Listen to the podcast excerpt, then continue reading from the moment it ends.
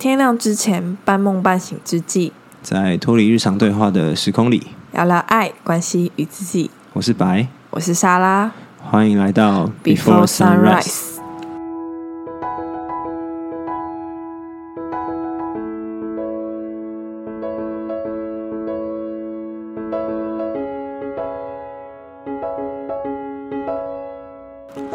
欢迎大家来到这一集。这集应该是不管是 EP 几，反正是最后一集这样。没错，大家一定想说我们为什么前阵都不更新？呃，超级多人问我说为什么没更新呢？我看可能有五到十个吧，靠，超多的欸，真的超级多。我想说，干你们最好有在听 干太多了吧？真的哎、超多的我没有那么多哎、为什么？好奇怪啊！啊，因为你有发文跟大家讲不更新吧？没有啊，我没有发文你不是啊，发动态？我没有发发动态啊，都没有哎、好，就我我不跟你讲过，我三个同事，他们就开车一起出去玩，然后他们在车上就放我们的 podcast，然后放一放放一放，就听到一个观点之后就暂停，就说：“哎，那这边你们怎么看？”这样子，把它当成一个讨论课的材料来进行。哦，很不错哎，很不错，觉得意外这样的效果。对，我觉得这个使用场景好像蛮好的，可以让朋友们彼此之间互相更了解彼此。我突然想到一件事情，就是你，你今天有跟我说，你说你朋友听到我的 podcast 之后，觉得我是一个长头发，然后会穿白色洋装的女生。好像大家都只有听我们的声音，对于我们的人，好像的想象都很不一样。不知道，好像没有人对我有什么想象。啊，因为你有照片啊，你照片发了很多啊，我有照片什么意思？就是我们会发在现实动态上啊，哦，明明应该也有发你的吧？但可能我的没有那么频繁吧。不知道，我也想知道大家会觉得我看起来是长什么样子。而且哎、我、没有，因为我有朋友有回我说，哈，我以为白是那种斯斯文文戴眼镜的男生，啊，我只要戴眼镜就是啦。好吧？或者我们也可以在最后一集开放观众问答，觉得我们是长什么样子？对，很好笑。我刚刚讲另外一件很好笑的事情是，我们的 Apple Podcast 评分超级低的，为什么？我不知道，很多人很很很讨厌我们节目的感觉。为什么？你做了什么？我不知道我做了什么，搞不好是你做了什么，你在那边讲什么？没有吧？没有吧？我是爱与和平的代表爱与和平也可以被讨厌啊，总是有三 K 档嘛。啊！为什么我都没有注意耶？原来评分越来越低了，不知道，我看一下，我 觉得很好笑。但我也不在乎了。四点零，你看一颗星的很多个。看超多一颗星的，好屌哦！我觉得能做到这样也蛮不容易的，就大家还愿意进来这个页面，然后点一颗星的评分，然后送出，哎，可能是太有争议性了吧？我觉得怎样？我们破坏了这世界上一对一关系的想象吗？啊，或是我们教坏他的伴侣，而且有十七个评分，真的是很多哎、没有在。很多哎、很多哎、对对对，大概四分之一是一颗星。好吧，I don't care，就这样吧，没关系。那你要不要说说为什么这是最后一集？你先，因为这是我先问你的。刚我刚刚已经说你先没有，我先问你的哦，我先问你的，真的是我先问你的。好，那为什么你先问的我就要先回答？我还没想好，我觉得可能你先好一点。但，其实我也不知道为什么。好，具体的事实来说，就是我们的关系结束了，嗯，这是一个具体的事情。但我其实没有很清楚的知道我们的关系结束了跟我们的 podcast 结束这关联中间的 gap 是什么。那你觉得是什么？我觉得这个题目你应该回答的比我清楚，为什么？因为别人有先问你啊 podcast 嘞，你就说差不多了，要结束了。没有，我不会回答比你清楚。好，那我先讲为什么，不知道是诞生节还是鸡生蛋。在我们还没有决定要分手之前，我是觉得不想不用继续做了，这样，因为我就觉得太讨厌这个人，不要再看到他了。哦，那、你为什么这么讨厌？我觉得白话来说，就是那时候我蛮讨厌跟你相处的我自己，所以我就觉得自己很很委屈嘛，有很多从感觉很生气，然后到很难过，然后到后来就觉得说，哎，跟这个人相处真的好累哦，不想要跟他相处了。那你讨厌你自己的部分是什么？哦，就这也是很后来才发现或想到的吧。是我其实，在过去的关系经验里面，很常会遇到一种人类，这种人类就是他之前的关系都不太好，就可能好比说他跟他前女友的相处有一些摩擦，或是他跟他前女友之间有一些冲突，然后让他在上一段关系很不开心或不快乐。然后我就发现说，哎，我超级常跟这样的人在一起。后来发现的原因是。内在里面好像会有一个拯救者的原型，就觉得说，哎，没有，就是爱可以很快乐，爱可以很开心，关系可以很美好，然后你可以全然的做你自己的这种想要拯救对方的心态就会冒出来。就是到后来，我觉得好像就是这个内在的需求嘛，是很容易吸引到这样的人。然后我在这样的关系里面，就会很常为了要让对方感受到完整或完美的状态，而选择去把自己看得很小，或者是把自己的重要性排序到很后面，然后就有很多的委屈跟压抑，但自己不一定有意识到在这个状态里面，所以到后来就爆掉了，就会觉得说，为什么我到最后都很不像我自己，我好像变成了另外一个人。没错，这就是我讨厌自己的地方。嗯，然后因为就大家也都知道，我跟白的运作非常非常的不一样，然后这个不一样的运作就让这个问题推到一个很极致的情况，嗯，所以就对于讨厌自己的程度啊，或是对于这个问题的意识，都来到了一个新的巅峰。OK，那结束这段关系呢，到结束 podcast 的 gap，我其实没有全然的清楚，但我我目前的想法是，我觉得休息一段时间，或是让这段时间先空下来，是一个比较舒服的决定。先都各自整理，不用说硬要又摆一个东西或是一个任务在那里，然后逼迫我们两个要赶快处理，或是恢复到可以共识的状态。嗯，先照顾好自己。啊，你的嘞？你为什么觉得要结束 podcast？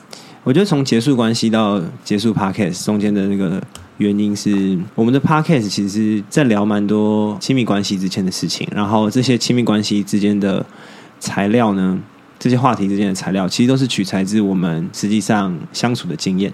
呃，有一些观点是我们拍脑袋出来的，或者我们用过去的经验出来，但有一些经验就是我们在相处的当下一点一点的抽出来的这样子。我觉得我们之所以会分开来，就结束这段关系，是我们对于一些核心价值有些不同，在这个核心价值上面有不同的话，我觉得它会呃让这个 podcast 有所分歧这样子。然后我觉得这个 podcast 的价值如果没有办法在我们对话中体现或者被回应的话，那这个 podcast 就没办法继续录下去了。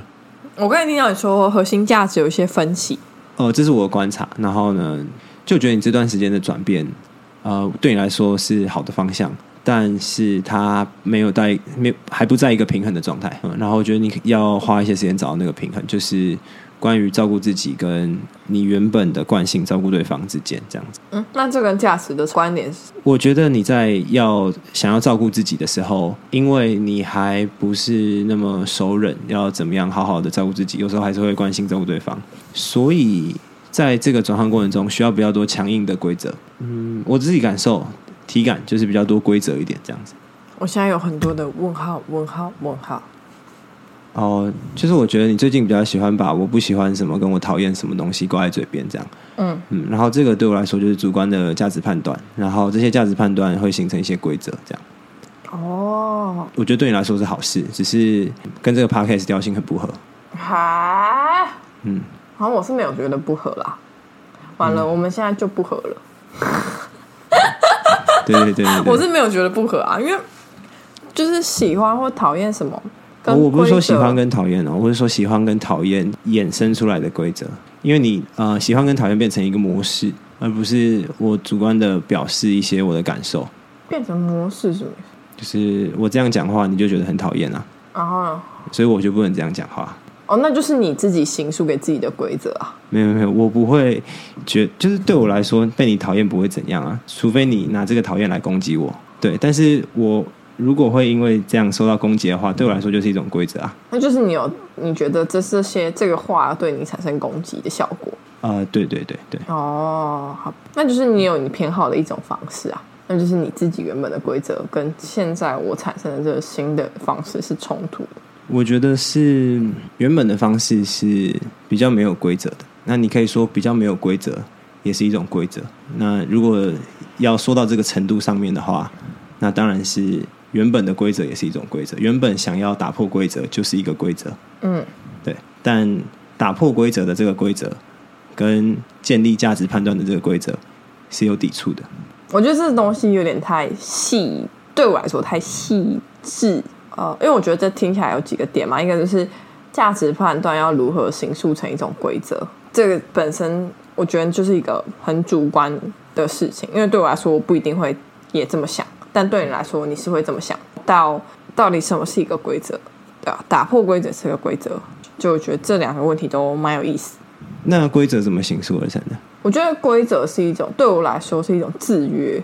那我觉得呃，打破规则比较是一个负面的表述吧。如果用更正面的表述方式，就是自由的状态。那我觉得那个自由的状态，就是对我来说的定义是，我对任何一种形式都不抗拒，但我仍然有我自己的喜好而做决定。可是我做的这个决定，不是因为我的恐惧，而是因为我真的喜欢这么做，所以我决定这么做。就像是我不是因为害怕这样做会被别人看不起而选择不这样做，而是我知道我自己喜欢怎么做，所以我选择了一个。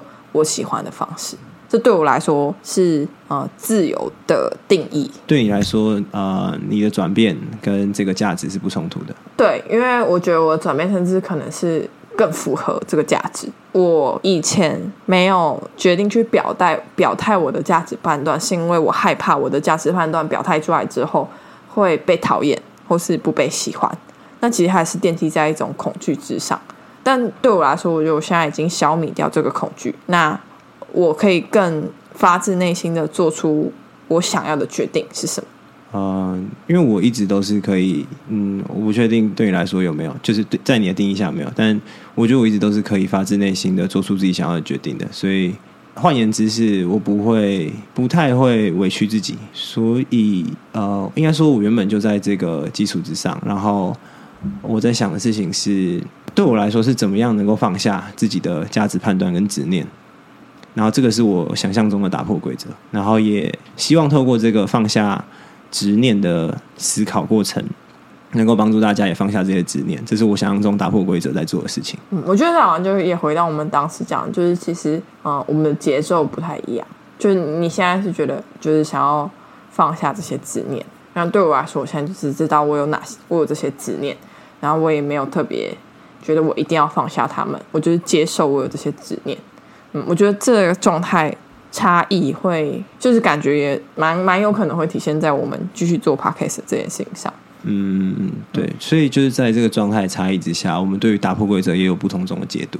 对，然后这个差异会让我觉得没有办法继续做 podcast。嗯，哦，这个我觉得好像比较核心一点，就是我们的阶段其实不太一样，在历经了众多事情之后。应该说两个人在处理的议题也不一样，然后节奏也不太一样，这样子，所以继续录的话，就应该是难听。对，因为节奏不一样。对，我会说难听，是因为就是在我们决定要分手的那天晚上，白就说我们的节奏已经不一样了，放在一起就会很难听。然后我就觉得，嗯，真的很难听哎。嗯嗯嗯，对对对，难听。对，好，那所以这是我觉得为什么会结束这段 podcast 啊？这理由很棒哎，我觉得我一如既往，谢谢啊，你一如既往什么？就是会提出一些很有 insight 的东西。好，那我们接下来就走到第二个 part 喽。当初为什么想要做这个 podcast？我觉得我记得我跟你的理由是应该是完全不太一样的。你想要当一个 storyteller？你讲你自己的就好了。哎，我有放在心上，吧，这是一个部分啊，对不对？但不够完整，所以我就等下再补充完整一点。那你先说啊，都已经讲 storytell 了。哦，好。当初会想要做这个 podcast，其实我是一个嗯，没有什么核心价值的，就是在做这，在想要做这件事情。打破规则跟阴性这两个主题都是 Sarah 提出来的，然后对我来说。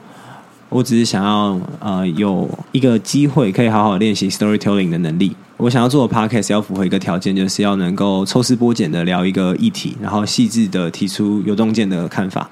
那这是我觉得我想练习 storytelling 的能力的一种展现。然后再来就是我想要借由这个 podcast 来好好的梳理我跟我的嗯之前的伴侣的关系，这样子。就我觉得我在之前的。关系里面可能有一些执念是没有放下的，然后我跟我过去的伴侣啊，或者是 dating 的对象，在嗯分开的时候，我觉得有时候我是回避这些情绪的，然后我觉得可以借由这个 podcast，然后让我好好聊聊这些经验，用口述的方式让我自己被自己疗愈，这样子比较像是这个样子。然后最后一个原因大概就是。呃，我觉得总有一天我应该是会想要自己在做自己的，不论是 podcast 也好，或者写文章也好，我想要有自己的流量跟自己的名声。那这些是为了我总有一天会离开公司这个体制做准备。然后我觉得如果是为了这个目标或这个方向的话，做 podcast 啊，练习 storytelling 能力，或是累积一些喜欢听我讲话的人，这些我觉得都是重要的事情。这样，所以是用这种很形式上的理由开始做了这个 podcast。哦，我觉得你刚才讲说你会想要累积一些想听你说话的流量或观众，嗯这一点好像真的有被验证到，因为蛮多人确实是蛮喜欢听你讲话，或是听你的观点，但不一定想跟你当朋友，就是也没有关系，我没有。这个不是做 podcast 的目的。如果大家想跟我当朋友，当然是很好。但听我讲话，愿意听我讲话就很感动了。对，哦我觉得蛮好的，因为有一些人不想要跟你当，没有很想要跟你当朋友，但是想听你说话，那就可以透过 podcast。我觉得这其实蛮棒。嗯嗯嗯。你干嘛自己看一下天空，然后笑了一下？因为然后我同事跟我说，他听我 podcast 听了两集之后，他就不听了。这样，嗯，为什然后我？想说，嗯，为什么？他说，因为他平常很常跟我讲话，所以他只要听到我的声音的时候，他就会想到 podcast 里面的内容，他觉得很出戏这样子。对，哦，然后听到 podcast 里面的时候，就想到我工作上跟他在交付交付他什么工作，对，他会觉得不行，这个太错乱了。这样，哦，突然觉得我感觉我们有很多流量都是从你公司来的，我 我不知道，我没有特别在公司里面讲这件事情，那也没有避讳。感觉蛮多，可能同事的基数本身就蛮大的，不像我。你感觉你公司只要有一趴的人在听，就是我全公司人在听。没有一趴只有四个人，我去，一趴的人在听，就是我公司大概十趴的人在听，是吗？不对，十趴还多二十趴。嗯嗯嗯，大家自己去数一下。嗯换你，就是你当初为什么想要开始做这个 podcast？最一开始的原因是因为，哦，我觉得那时候我跟你其实还不熟，但我可以感觉到你跟我是非常不一样的人，可是我们可以对话，所以我我觉得这对话很有趣，是一个很直接一开始让我想要尝试做的原因。然后二来是我本来就有一直想要传递的价值，我也发现自己对于对话或是文字是有一定的掌握程度，然后也有被身边的朋友肯定过，所以就觉得说，如果有一个机会可以去把自己的观点记录下来，传递给身边的朋友或是不认识的人，是一个很能够自我满足的事情。所以这也是刚才白有提到，他用比较形式的原因决定参与这个 podcast，而对我来说，就是我有很明确想要说的事情。那 podcast 刚好是一个我擅长的载体，所以就决定要投入。那这个投入的想要说的价值，就如大家知道的，不管是阴性或打破规则，或是对于一些超越二元对立的想象会是什么，对我来说也是因为我一直都在探索，所以有很多的素材可以分享。那你觉得从做卡做 podcast 到现在，嗯，这段时间你有什么转变吗？或是你在这个过程中，应该是除了做 podcast 之外，还有跟我的相处啦，就我们的相处，有让你有什么改变？好的、坏的都好。这好像要分两题，一个是做 podcast 的改变，一个是跟你相处的改变。嗯，都好，我觉得没什么差。然后我觉得有差。不是，就是大家都想听。那我觉得做 podcast 的改变先好了，因为比较容易。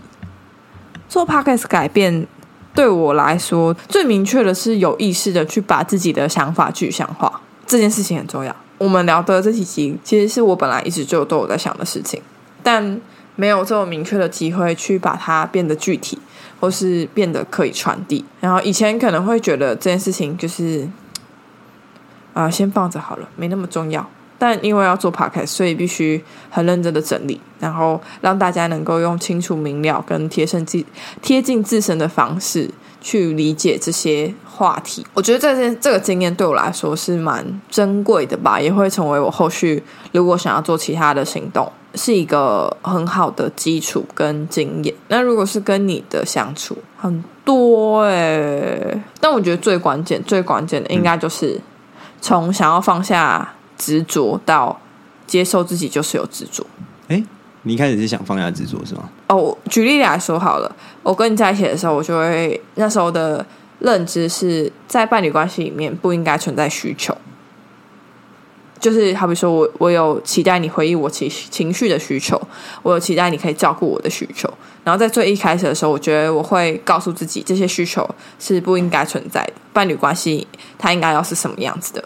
然后如果我有需求寄托在你身上，那它是不健康的，就是会有很多这样的价值判断发生，然后呃，跟应该怎么样或不应该怎么样，就像是你去跟别人约会，我不应该怎么样，很多时候是会有这些想法在运转。嗯，那其实我觉得到后来自己是有一点被这些想法给压垮，或是弄到自我价值感蛮低落的。状态，稍微恢复或比较抽离来看的时候，就会知道说，我其实不需要这样对待自己，我就是接受自己有这些状态。对，就比起我不能怎么做，接接受我自己就是有这些想法，是我觉得更舒服跟更重要的事情，因为那也才能够让我的自自我价值感是稳固的，对啊，所以我觉得现在我就知道，哦，我就是需要被照顾，我就是需要被支持，情绪想要被回应，那我接受我自己的这些状态，嗯，然后我也告诉我自己，我值得一个可以接受我这些状态的人。哎，那你怎么啊把上一个想法丢掉，然后呢过渡到这个想法的过程中，应该会有一些冲突。我我想象中的冲突就是，比如说呃，你之前会说所有事情都只是你的投射而已，这样子，然后所有情绪都是你可以自己处理的，你自己造成的这样子。那这句话现在还成立吗？然后呃，在这个新的价值观下还成立吗？我觉得对我来说，现在两种说法都是对的。你刚才讲的，自己的情绪要自己负责，自己是可以照顾好自己的情绪的。我觉得这是对的，没错。但是我也知道，我在关系就是需要被照顾，需要被支持，这也是对的。在现阶段我来说，这两个想法没有打架，因为我知道我的责任是什么。然后，就我的责任是我想要照顾好自己的情绪。然后，但是我觉得有两样是，我觉得我在前面走的太极端了，所以我现在在综合它。我说前面在走的太极端，就是因为呃，我在跟你在一起的时候。我我其实就觉得说，我不应该把这些需求投在你身上，我应该自己处理好，自己解决。但是就是因为这件事情走的太极端了，所以才导致我后来爆掉，或是后来我就是对你大哭，然后跟你噼里啪啦有点没有点什么的。我觉得就是没有综合，或是它不在一个平和、平衡、平衡，对，不在一个平衡跟和谐的状态里面。所以他现在比较是这个想法被调和。但我觉得总体来说，有点像是，我觉得我跟你在一起的时候。很多时候都太想当一个成熟的大人，但其实没有啊，我就是还是个小孩，我就是还是有小孩的部分。这些小孩他能够被释放出来，或是他能够展现，对于我的状态来说会是比较舒服的，然后也会是比较完整的。嗯，我觉得到后来最大认知的改变就是。理解自己内在就是有一个还是很小孩的部分，然后接受他。那你要分享一下，就是你觉得跟我在一起的时候，为什么这个小孩出不来吗？因为你就会说道理啊，小孩小孩都不不不想理道理啊，我听不懂。就是 就是你你你你你都很能够自己解释，然后这些解释在逻辑来说都会能够通，但是不一定在情理上能够通。可是因为你解释的太好了，所以情理上不能沟通这件事情，也没有办法打击你的这个逻辑的解释。我觉得小孩就是比较懂情理，但不一定懂逻辑，所以在这个情境之下，他就比较难冒出来。就是成熟的大人就会就会跑出来哦。未来潜在女友都请听一下这集，为了要能够对话，对，为了要能够对话，因为如果我就是当一个小孩的话，那就是就可能没有办法跟你对话，嗯，然后你也没有办法理解我到底想要干嘛。所以我就必须把自己切换成一个成熟大人，让你理解哦，我现在在干嘛？我现在怎么了？我现在需要什么？我可以理解是文字本身就是逻辑的，或是语言本来就是逻辑的，然后要能够形塑出有意义的语言，要有一定程度的逻辑。这个一定程度的逻辑，在我面前尤其呃又被要求的很高，这样子。对，而且我觉得应该说，你对于简易的，就是我觉得你对于语语言的追求是很精密的。就好比说，我说我喜欢你，你可能就说那你喜欢我什么？或是我讨厌你，你可能就会比较不理，没有办法理解是那你讨厌我的是什么？就是你会想要追求一个比较完整的论述。我不觉得，或是我我想要照顾你，呃，我想我想要被你照顾，你可能不一定理能够理解我想要照顾的方法是什么。对，对我我觉得语言是工具啊，然后这个工具是为了能够让彼此互相了解，然后只要能够互相了解。我觉得对我来说就不需要再追求精确程度了，嗯，但呃，问题好像就是没办法互相了解，在互相了解这个程度上，就没办法做到。比如说，我不知道你想要用什么样的方式被照顾，或是我不知，其实你前面也都没有讲过。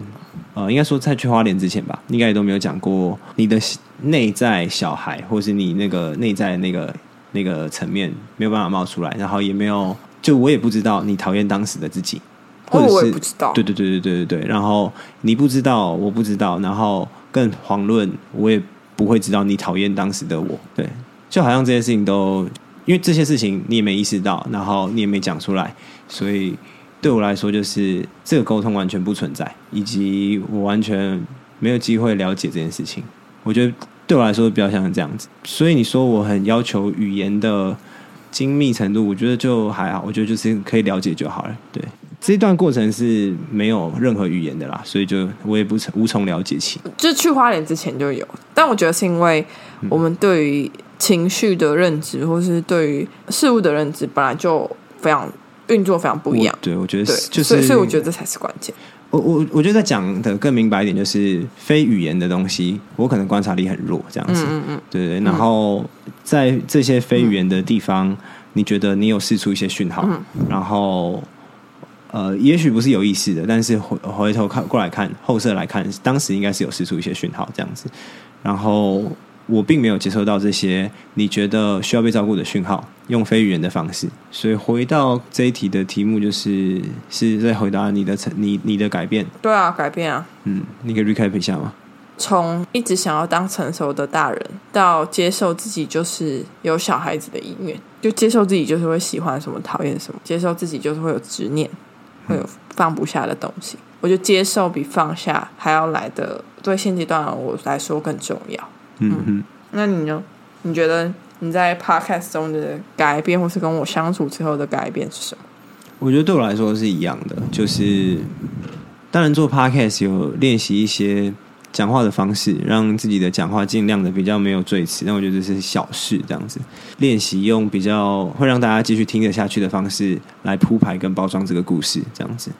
这个是我觉得比较技巧上面的学习，状态上面的话，我觉得我蛮大改变。就像我举一个例子好，就是嗯、如果大家有听第一集的话，会也是我们收听数最好的一集。呃，我当时第一集的时候提出一个理论，就说人在爱情里面有四种需求，就是呃心灵交流、浪漫、性跟陪伴。这四个这四个需求，然后在这四个需求上面分别可以给分，然后算出这个伴侣的分数，有点像这个样子啊。这个分数它可能是一个动态调整。这个理论呢、嗯、听起来好像就是好像蛮多朋友跟我说他们蛮喜欢这个理论的，但我其实大概录到中间吧，第三、第四节的时候，我就觉得嗯，这理论大有问题。这理论的问题就是在它是一个非常自我中心出发的理论，也就是说，我伴侣是嗯伴侣或是约会对象，或者是不管是任何一种对象，它是我满足需求的工具。然后这个满足需求的工具这件事情讲的嗯不符合道德一点，就是满足性需求的工具。那如果是讲的比较符合常人的想象一点的话，就是满足心灵交流的需求的工具。但不论是满足性需求的工具，或是满足心灵交流工具，它就终究只是一种工具而已。你是非常以自我中心的方式在想关系如何经营的这的这件事情的。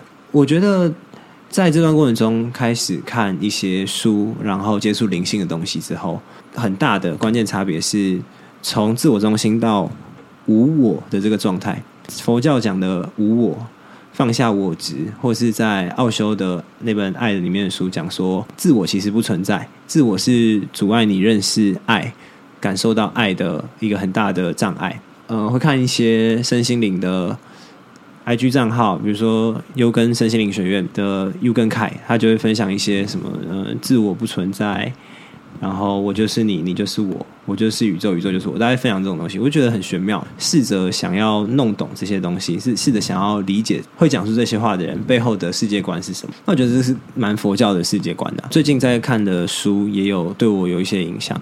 我觉得这个真的是整包，就从 podcast 到跟你相处，然后到最近看的书，就是整包一起往那个方向过去，这样子。那这个方向就是从非常自我中心到现在在练习无我的状态是什么？如果无我的话，那就没有我执。对于我自己应该是怎样，然后对于我自己的感情状态的控制的这个执念，对，所以比较像是呃从这个角度切入，然后觉得执念是可以被放下的，这样每一段亲密关系都是很好的，很好的课题。然后呢，因为每一个人或是你看到的所有东西，都只是你自己的投射。回看作为一个观察者，回看自己的投射到底是什么，然后试着把这些投射慢慢的清除跟放下，这样子。我觉得这是在亲密关系里面特别可以做到，跟特别可以练习的事情。大概就是啊、这个阶段的转变吧。对，很赚很赚，嗯你也很赚啊。哪有赚了什么？你觉得你自己没成长吗？那我的成长痛痛苦来的，就是你把他们当成痛苦咯。好啦，好像就可以进到那个。结束 podcast 之后，接下来打算做什么？你有什么想法？我想一下哦，我还会继续做 podcast，这是早晚的事情。这个 podcast 的频道大概大概率是放着这样子，但现在可能还需要一些时间想一下，如果要做 podcast 的话，有什么题目可以做？毕竟讲关系对我来说不是容易的题材，每一集都需要好好的沉淀自己的想法到底是什么，不是我特别熟悉的一个场域。算是在哎，算这个也算是另外一个练习，就是在一个我不是特别熟悉的场域，然后透过我觉得是透过非常就是非常专注，然后呢非常自信的方式，理智的这个智自信的方式去想出一个观点，跟在我的价值观中长出一个可以依附在我价值观上面的观点，这样子，嗯，对，所以结束之后。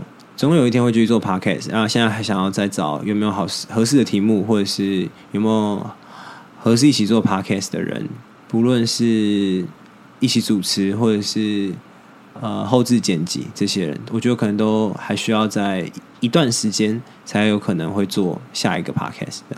那你的个人个人关系规划呢？个人关系规划哦，就我现在还没有那么确定我想要的呃修行的方向是什么，但呃反正就都试试看吧，就是可以在在一对一的关系当中，在单身的状态跟很多人约会，跟在开放式关系有一个主要对象跟其他的 dating 对象，这不同种的状态里面，我觉得应该都呃蛮有机会可以看到自己的执念的。呃，从原本想要探索开放式关系是怎样，到现在状态比较像是嗯都好，反正对我来说，重点是看见自己的执念，然后放下它。所以关系的形式好像就没有那么重要，这样。嗯，我好像结束这个牌之后，就会先觉得要回到自己。嗯，应该接下来会花一段时间继续整理自己，跟接触一些没有接触过的事情。嗯，哎，这个很冲突哎。为什么？整理自己应该是需要一些沉淀的时间，但就是我自己做自己想要做的事情，是哦，不太会可能真的对外做什么，不要哦是自己对内做的事情。就好比说更花更多时间煮饭，或是学一个新的乐器，哦，就是我想要让注意力先回到自己身上。那回过头来问，就是你一直想说的那些事，你说完了吗？还是你觉得，我觉得说不完、欸，嗯，嗯，因为一直都有新的事情在发生。对啊，那你还想说吗？现在不想，但不代表未来不想。现在不想的原因，就是因为想要回归自己，现在想要再嗯专注在自己身上。嗯至于关系的话，目前的想法是觉得就不会想要再继续尝试开放式关系了。虽然我不知道说出去之后会不会覆水难收，但现在的想法是这样。没错，这蛮蛮帅的，有一种哇，就是做到最后一集，然后说，嗯，我我现在不想要开放式关系喽，就是就是有一种很有趣的感觉啊。嗯嗯，就你前面一直在讲这些事情，然后最后我的决定是，我不想要再继续尝试这样的关系心态。哦，但大家应该会蛮好奇为什么的，所以我帮大家问，原因就是因为我觉得我其实没有太太强烈的需求是要进行开放式关系的，就这个太强烈需求是不管是心灵上或是生理上都是对，所以在没有太强烈需求的情况下，加上其实经营这样关系的成本蛮高的，沟通的成本，然后或是心理负荷的程度都是异常的疲累，就是两者权衡之下，其实。对我来说，进行开放式关系这件事情没有这么的必要，但也不知道未来会怎么发生，或是状态会怎么改变。但这个认知应该是会存在很很一段时间。那最后，你有什么想要送给我们听众的一段话吗？或是一句话？我觉得好像我们可以先送对方一句，嗯，好，我想一下。嗯我已经想好了。好，那那你先可以先讲啊。送给你的话，大概就是谢谢你，虽然还是蛮讨厌你的，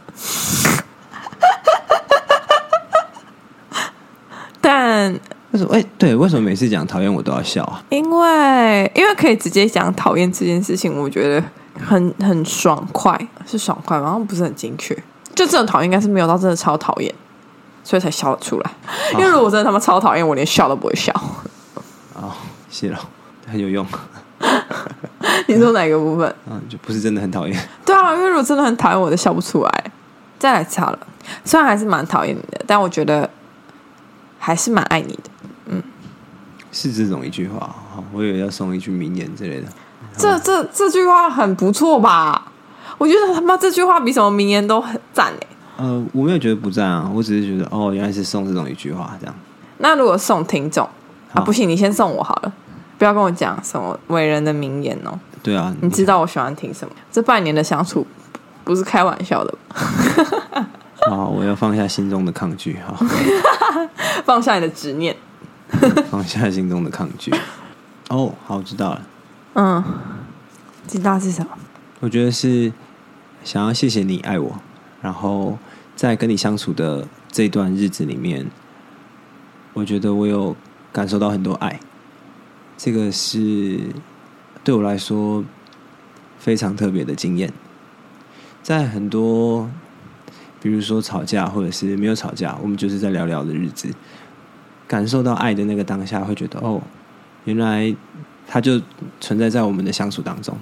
是时时刻刻都在，却又对我来说不是那么容易发现的。然后很多我的面相都被你看见，我觉得这是这是我在这段关系当中感到很圆满跟很很多爱的时刻。